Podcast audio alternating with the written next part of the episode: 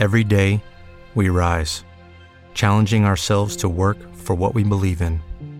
At U.S. Border Patrol, protecting our borders is more than a job, it's a calling. Agents answer the call, working together to keep our country and communities safe. If you're ready for a new mission, join U.S. Border Patrol and go beyond. Learn more at cbp.gov/careers. En el episodio de hoy hablamos con una mujer de esas que irradia energía, buen humor y sobre todo positivismo. Se trata de Visila Bokoko. Visila es hija de padres africanos, nacida en España, madre de dos hijos y actualmente vive en Nueva York.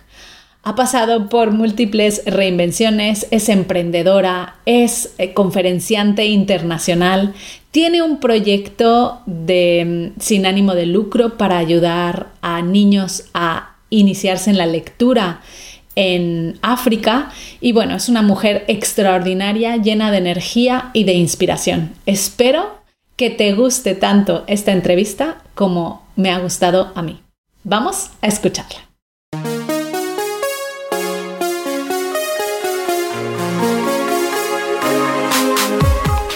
Bienvenida a Madres Reinventadas, presentado por Billy Sastre, un podcast para madres que están redefiniendo el concepto de trabajar sin renunciar a su vida familiar.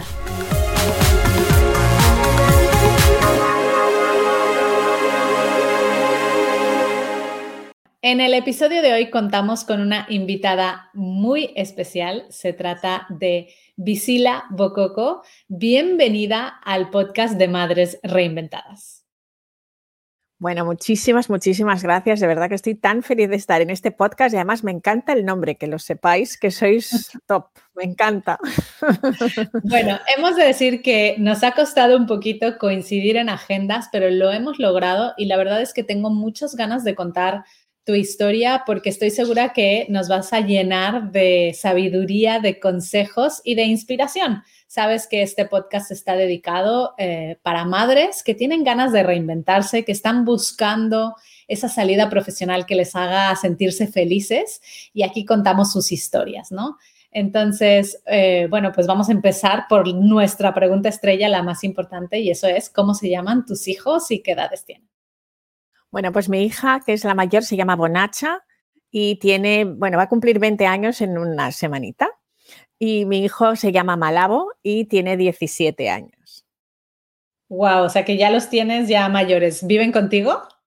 Bueno, eh, mi hija está en la universidad y mi hijo sigue todavía porque le queda un año de mm, lo que es el high school, ¿sabes? El instituto, me imagino que se llama en español.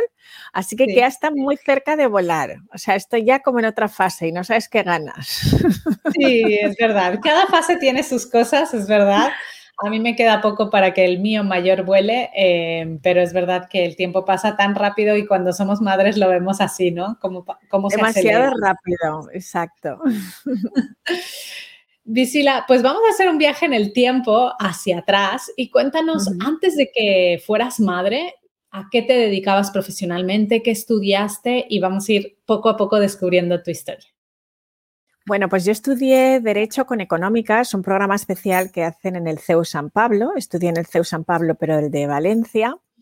Y cuando acabé, pues mm, estaba en ese momento de confusión donde no sabes qué salida profesional tomar. Y por otro lado, además, en aquellos tiempos no había mucha diversidad en España. Y lógicamente, pues como mujer negra, pues me costó mucho encontrar mi sitio y trabajo. Yo mandaba currículums a todos los sitios y todo el mundo me contestaba con muchísimas gracias, pero no tenemos ninguna vacante en este momento, ¿no?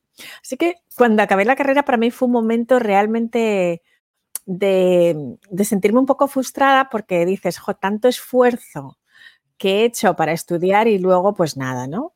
Y estudiando idiomas. Entonces ya en el último año hice un máster de comercio exterior y, mm, y, ahí sí que tuve como ese wake up call, ¿no? De decir, ostras, creo que este es el camino, por aquí tengo que ir, ¿no? Y en esa clase de marketing internacional y comercio exterior, eso me encantó. Y entonces me hablaron de que habían unas becas especiales para irse al extranjero y promover el comercio de, mi, comunidad autónoma o de España. Entonces eran las becas del ICEX o las del IBEX, que era el Instituto Valenciano de la Exportación o el Instituto de Comercio Exterior. Y bueno, pues yo creo que mm, el que la sigue la consigue y al final pues surgió esa beca y esa beca hizo que, bueno, me quedara en Valencia trabajando, apoyando a las empresas valencianas que querían tener información para ver a qué mercados se iban a dirigir. Luego tuve la suerte de que me enviaron a la oficina de Nueva York y de hecho no me he vuelto a mover. Hace 22 años de eso y sigo viviendo en Nueva York gracias a esa oportunidad que fui como becaria. Y mi camino pues empezó por ese campo, ¿no? apoyando a las empresas que quieren internacionalizarse. Wow, eh, me encanta tu historia porque has tenido que cambiar de país, ¿no? Has tenido que adaptarte a muchas cosas al principio, pero me ha gustado mucho la frase que has dicho de que el que la sigue la consigue, ¿no? Y muchas veces, a veces también como mujeres, y tú sabrás también, habrás vivido lo tuyo, te dan ganas de tirar la toalla antes de tiempo, ¿no? Eh, ¿cómo haces para seguir manteniendo ese ánimo y esas ganas de seguir a pesar de que puede ser que en tu entorno eh, no se están mostrando los caminos adecuados? Mira, yo considero que todas las mujeres somos saltadoras de vallas y que eso es algo que nos entrenamos desde que somos muy jóvenes porque mm, tenemos circunstancias siempre que saltar. Lo primero son los estereotipos que ya están muy marcados en nuestra sociedad y por lo tanto, independientemente de la profesión a la que te dirijas, muchas veces ya tienes que saltar una valla que puede tener pues ese estereotipo que ya está muy marcado, ¿no? Y por otro lado, luego están otra serie de barreras que surgen cuando estás en entornos corporativos donde las mujeres también tenemos que demostrar siempre que podemos hacerlo. Y aunque no te pongan esas barreras, te las pones tú, porque ya están en nuestra mente.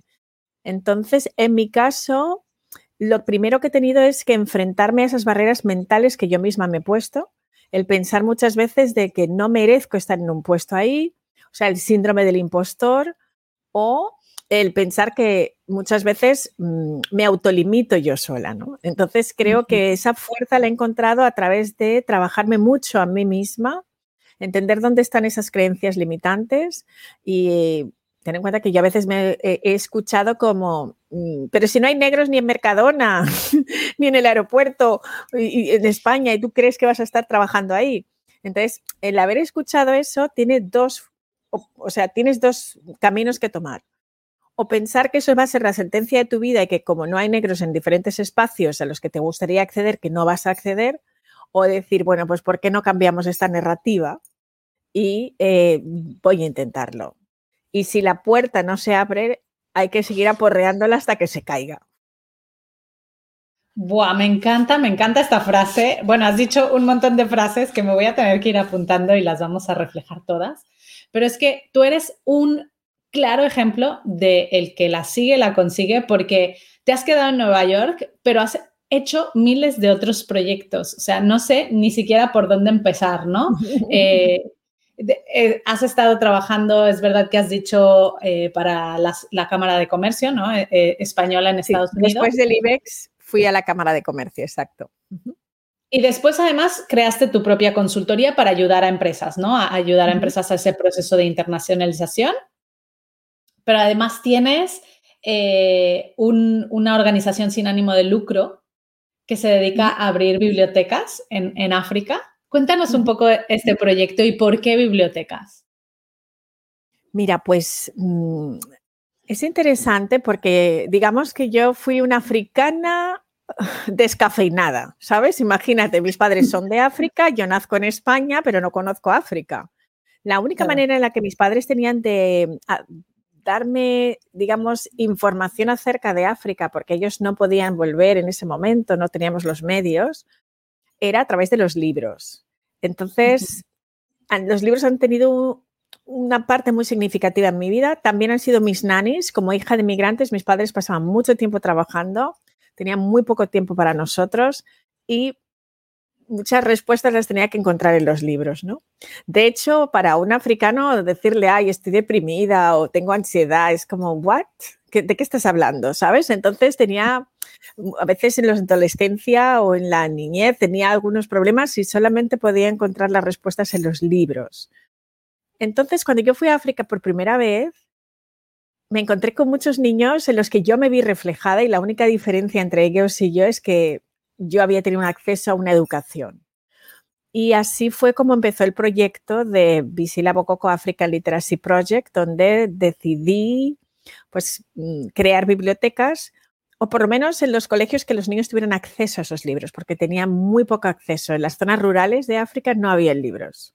Así que, bueno, pues eso consiste en nuestro trabajo. De hecho, me estoy yendo el jueves hacia Kenia, a la biblioteca que tenemos allí, con un grupo de 16 mujeres, amigas, para que también no solamente conozcan el proyecto, sino que también aporten valor a, esta gente joven con el fin de inspirarles, ¿no? Porque yo creo que un libro a veces nos inspira.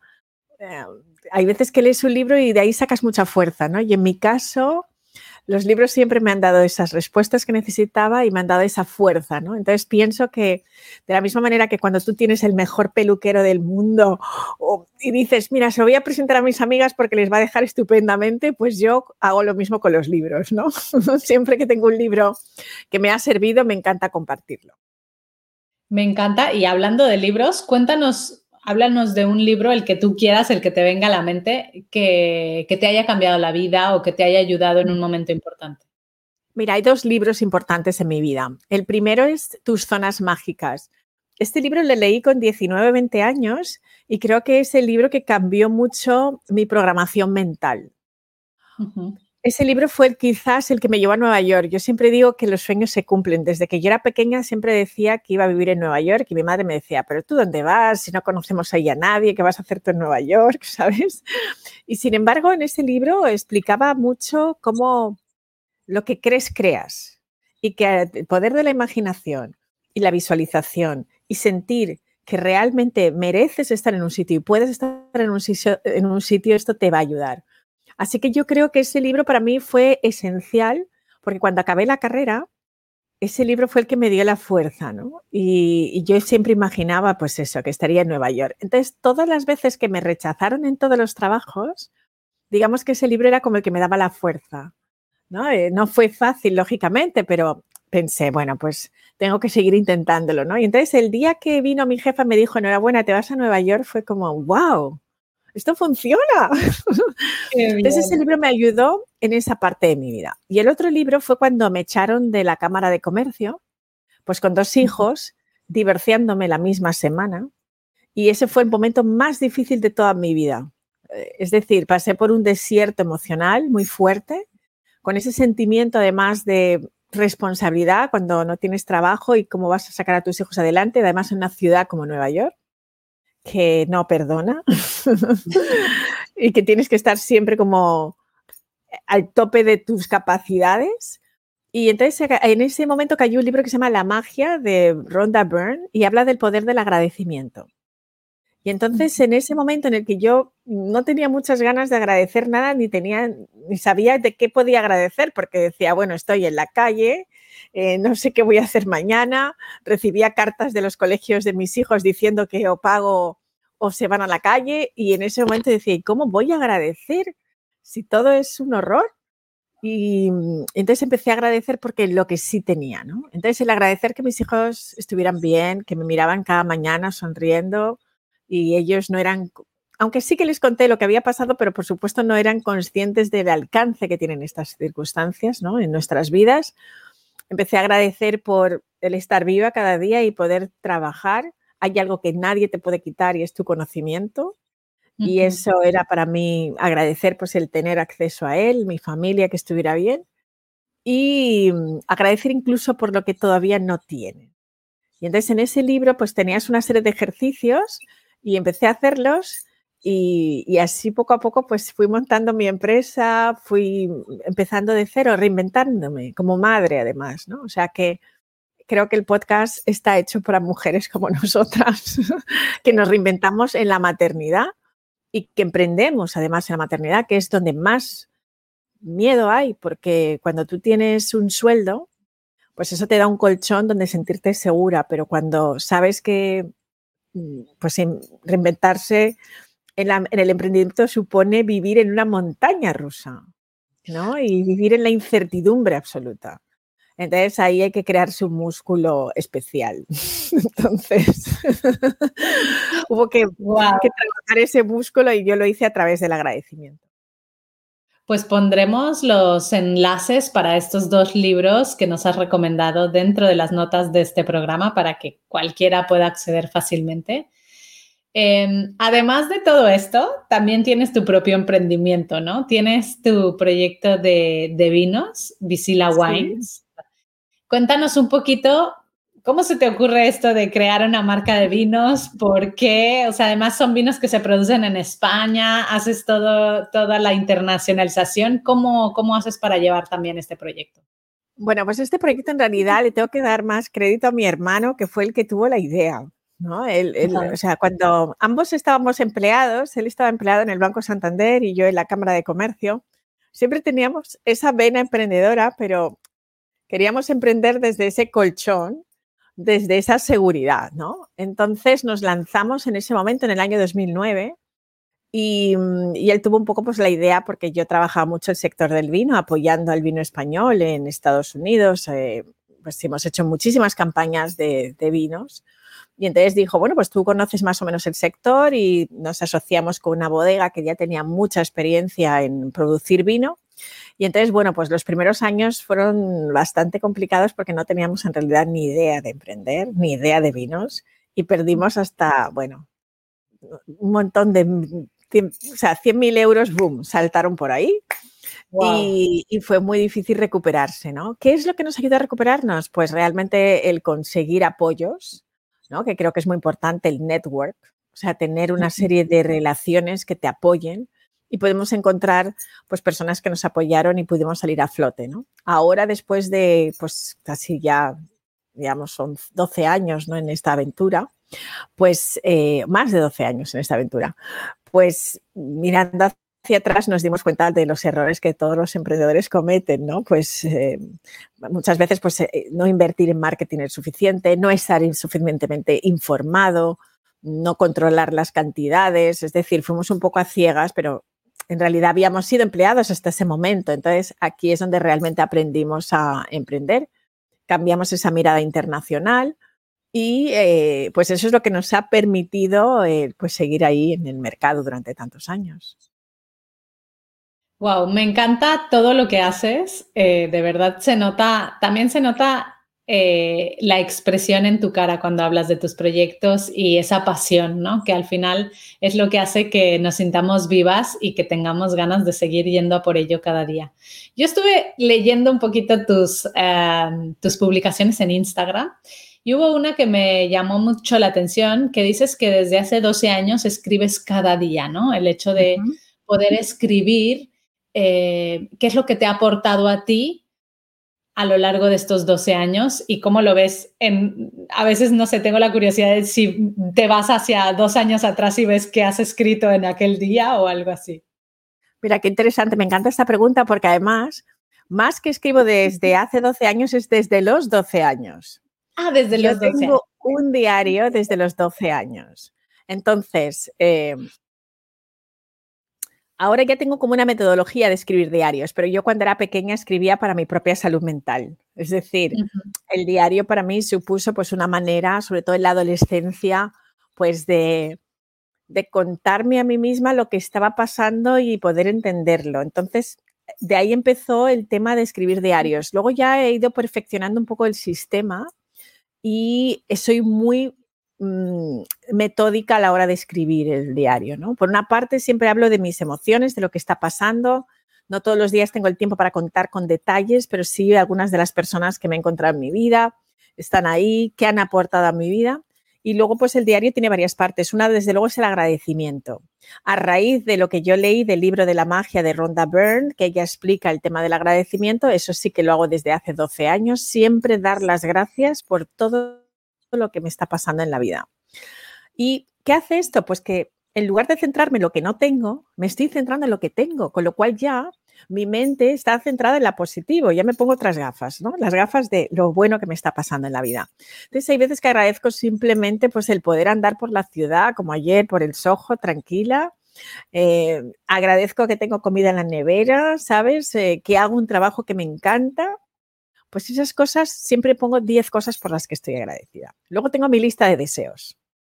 10 deseos que pueden ser hasta un bolso en un momento determinado, pero cuando el bolso llega, digo, ay, mira qué bien, he cumplido un deseo, ¿no? Entonces a veces me pongo como cosas pequeñas, pero he visto muchos deseos cumplirse de esa manera, incluso algunos que ni siquiera podía imaginarlos, ¿no? Entonces yo siempre invito a que soñemos en grande. Y después siempre me pongo unas afirmaciones, unas afirmaciones para yo también sentirme segura, ¿no? Porque como todas las personas a veces pues sufrimos temas de amor propio, nos falta autoestima en algunos días. Entonces, a veces una afirmación positiva pues te puede ayudar. Entonces, siempre tengo una afirmación positiva y luego escribo cómo me gustaría que fuera mi día. En el sentido de todos tenemos deseos a 5 a 10 años, ¿no? Entonces, hago mi diario real de lo que me está pasando en este momento y el diario de lo que me gustaría que me pasara en el futuro. ¿Y qué pasa? Que cuando me encuentro bloqueada o tengo momentos en los que siento que no estoy creciendo y me quejo, entonces vuelvo y digo, pero mira dónde estaba y quién era en ese momento y quién soy hoy, ¿no? Entonces sí que es cierto que a mí escribir este diario me ha ayudado a ser una mejor versión. Qué bonito, me encanta. Yo es algo que practico también todos los días y la verdad es que se nota, ¿no? Se nota y a mí me encanta ir y ver, oye, voy a ver el del año pasado, ¿no? Y de repente abrirlo y ver lo que he escrito en aquel día y, decir, mira dónde estoy, ¿no? Ahora y lo que, lo que he evolucionado, que es que súper bonito. Visila, aquí en este podcast nos escuchan muchas madres que están en situaciones o de querer reinventarse porque están en un trabajo en donde no las valoran. Nosotros tenemos un término que usamos mucho que es el de aparcamadres, que es una vez que te conviertes en madre en una empresa, muchas veces, por desgracia, pues te suelen aparcar, ¿no? Y, y, ya no haces el mismo trabajo que antes, ya no te sientes tan motivada, ya no, te quitan responsabilidades, te dan otras cosas que no te gustan. O tenemos también muchas de ellas que han dado ese primer paso, pero que ahora están en la fase de salir y, conseguir esos sueños y que tienen mucho miedo, ¿no? Tú has hablado del síndrome del impostor. A mí me gustaría invitarte a que les digas algo a todas aquellas que están sufriendo por no tomar una decisión, sufriendo por no conseguir eso que tanto han soñado. ¿Qué les dirías tú desde el punto en el que estás ahora? Bueno, lo primero que les diría es que están en un punto perfecto, porque si no llegas a ese punto de frustración, de decir, no estoy contenta, mi trabajo no te vas a mover. Entonces, esto es un momento fantástico, que muchas veces decimos, estamos en un mal momento. No, estás en el momento perfecto para hacer un cambio en tu vida. Si no estás realmente feliz en tu trabajo, no te están valorando, tu jefe te está chafando todos los días, realmente el universo te está diciendo, tengo que cambiar de página. O sea, hay que escribir una nueva página en mi libro de mi vida. ¿no? Entonces, eso es importante tenerlo en cuenta. En lugar de verlo como algo negativo, es algo positivo, porque eh, ahí está el, pistoletazo de salida. Ahí es donde me tengo que poner las pilas para cambiar algo. Y si he aprendido y tengo miedo, pues eh, eh, bienvenida al club. ¿Sabes? El miedo está ahí el miedo es un gran maestro, es un amigo. El miedo está ahí para también protegerte, para tener la prudencia necesaria que se necesita en los negocios y para que no cometas locuras. Ahora bien, el miedo no te puede paralizar.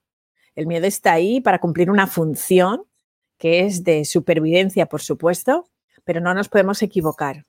Nosotros todos tenemos la oportunidad de poder manejar ese miedo y hacer que funcione para nosotros, ¿no? Entonces creo que está muy claro que el primer paso es el primer paso, que tiene que ser pequeño. Tampoco ponerse pasos tan grandes, porque muchas veces queremos dar saltos tan grandes que, claro, que tienes vértigo, ¿no?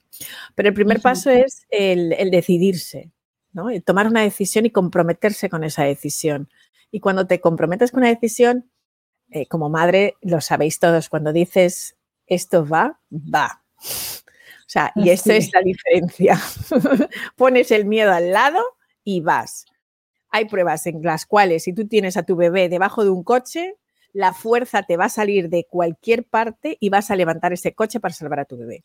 pues piensa que eso es lo que tienes que hacer también contigo. Sálvate a ti misma. Wow, me ha encantado, me ha encantado tu respuesta. Y voy a comentar una frase que también has puesto hace muy poco en tu Instagram, en donde has dicho, para mí el éxito es disfrutar del tiempo a mi antojo. Cuéntanos un poquito esto porque es 100% real. Mira, yo tenía esa concepción del éxito de los 90, ¿no? Porque ahí es cuando empecé mi vida laboral, más o menos, bueno, en el año 2000, pero mis estereotipos eran de las películas de entonces, Armas de Mujer. Entonces había que ser exitosa pues llevando un megabolso de Prada, yéndote con un traje de chaqueta, impresionar a todo el mundo y mostrar que tenías una energía sobre todo más masculina, porque tú ibas allá a triunfar, ¿no? Y el triunfo estaba muy em, relacionado con el nivel, el estatus económico que tú tenías, ¿no? Social. Entonces, claro, pues yo empecé la carrera de la rata como, ¿sabes? O sea, en ese momento sales de la carrera y entonces tengo que ponerme el traje de Superwoman y llegar y triunfar y luego pues no mostrar ningún tipo de vulnerabilidad, por supuesto, porque claro, las mujeres no podemos llorar en el trabajo ni decir que nuestro bebé tiene fiebre, porque es que te sientes mal. Entonces, ya pensé, o sea, ¿esto realmente es éxito? Porque la gente me decía, veis, Sila, ¿qué éxito tienes? Eres la directora de la cámara, fíjate. Sin embargo, no sentía el éxito. Entonces dije, tengo que redefinir lo que para mí es el éxito. Y lo que para mí es el éxito es la libertad de hacer realmente lo que me da la gana cada mañana. Es decir, esta mañana me he levantado y he dicho, hoy quiero estar contigo. Y puedo estar contigo porque si tuviera que ir a trabajar, eh, pues igual no podría, ¿sabes? Porque aquí la gente entra a las oficinas a las 8 de la mañana y tendría que haberte dicho, pues mira, lo hago a las 6 de la mañana o no puedo. Y sin embargo, esa libertad, esa flexibilidad, para mí eso es el éxito. El decidir qué hago con mi tiempo en cada momento. Y si una tarde digo, mira, pues no, no voy a trabajar porque me apetece irme a Central Park con mis hijos, pues eso lo puedo hacer. Y eso, desde mi punto de vista, no hay mejor éxito que, o sea, para mí, personalmente, ¿eh? cada uno debe de redefinir cuál es su imagen del éxito, porque es cierto que Hollywood nos da una imagen de lo que es el éxito, ¿no? Y muchas veces vamos persiguiendo un éxito que no es el que te va realmente a enriquecer a ti, ¿no? Correcto. Es tan importante de que todas nosotras definamos, hagamos nuestra propia definición ¿no? de éxito. Para mí el éxito es escuchar el corazón en todas las decisiones que tomo en mi vida, ¿no? Y por eso es tan importante a veces centrarte, tomarte un momento y decir, ¿esto lo quiero yo o lo quieren los demás por mí, ¿no? Y, y, muchas veces no nos hacemos esta pregunta y cuando acabas diciendo, ¿por qué tomé esta decisión?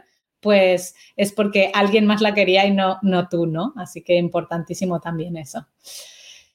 Visila, bueno, ¿dónde podemos encontrarte, conectar contigo, saber más de ti, de tus proyectos, apoyarte en tus iniciativas?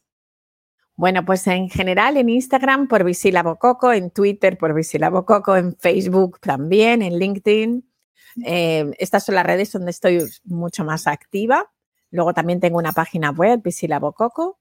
Y bueno, y luego voy a España con muchísima frecuencia, prácticamente una o dos veces al mes, y tengo conferencias o algunos eventos y a través de las redes pues también informamos de eso.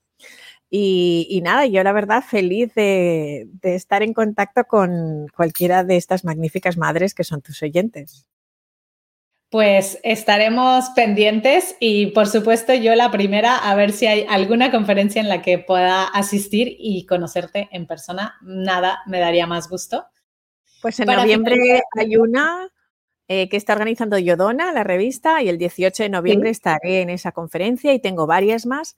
Pero bueno, esta es algo que, sé que es pública y que creo que puede venir más gente, ¿no? Porque muchas veces son eh, de empresas y van los empleados de la empresa, ¿no? Pero en este caso creo que ahí también nos podemos ver. Ah, pues muy bien, yo me lo apunto. y para finalizar esta entrevista, nos encantaría que nos cuentes cuáles son las principales lecciones que te han enseñado tus dos hijos. Mira, sobre todo me han enseñado paciencia, porque los hijos nos enseñan paciencia, ¿no? Creo que esto seguro que es una lección que todas las madres tienen. Global, también a mí me han enseñado a no estar tan pendiente de mi propia imagen, porque he visto que son súper seguros de sí mismos, ¿no? De su manera de vestir, de, de, ser quien son. Entonces, a mí me hubiera gustado a su edad tener esa misma seguridad, ese amor propio y buscar quién eres, ¿no? A través de, de, cómo te vistes, cómo te expresas. Entonces, ellos en ese caso creo que han sido muy buenos maestros, ¿no? Y luego también a no mentirme más a mí misma, porque wow. recuerdo un día que, que, estaba diciendo a mis hijos, no, porque es que me he sacrificado mucho por vosotros, no sé qué, y mi hijo me dijo, mamá, eh, esto lo has hecho por ti, no te equivoques. Y entonces para mí eso fue una gran lección de vida porque es verdad que como esto va de padres a hijos, yo había oído tantas veces esto de mis padres, ni siquiera me he planteado el hacerme la pregunta de si realmente es verdad. ¿no? Porque muchas de las cosas que decimos hacer por nuestros hijos las hacemos por nosotros. Entonces, para mí eso ha sido una gran verdad que mis hijos me han mostrado y eso me ha dado también la libertad también para entender que, hago realmente lo que yo quiero, ¿no? no por ellos, sino que es por mí. Qué bonito, me encanta. Y es verdad, ¿no? A veces, eh, realmente cuando nosotras somos felices, lo que transmitimos es la felicidad hacia nuestros hijos. Así que hay que pensar un poco más en nosotras y salir de esa zona de victimismo de, ay, yo lo hago todo por ellos y simplemente pensar en nuestra felicidad, porque eso, al final, lo contagias por mil. Así que muchas gracias de verdad por haber estado aquí, por habernos inspirado con tu historia. Mm, de verdad, yo te sigo desde hace tiempo. Me encanta todo lo que comunicas y estaré feliz de conocerte algún día en persona. Yo también estaré dándote un abrazo enorme. La verdad que sí, muchísimas gracias por tenerme, lo agradezco muchísimo. Un abrazo y nos vemos pronto. Muy bien, que tengas un día fantástico. Chao, chao. Muchas gracias por escuchar Madres Reinventadas. Si has disfrutado del episodio de hoy y no quieres perderte los siguientes, no olvides suscribirte a nuestro podcast en la web madresreinventadas.com o la aplicación gratuita de iVoox. Te esperamos la semana que viene. What if you could have a career where the opportunities are as vast as our nation, where it's not about mission statements, but a shared mission? At U.S. Customs and Border Protection, we go beyond to protect more than borders from ship to shore, air to ground. Cities to local communities, CBP agents and officers are keeping people safe. Join U.S. Customs and Border Protection and go beyond for something far greater than yourself. Learn more at cbp.gov/careers.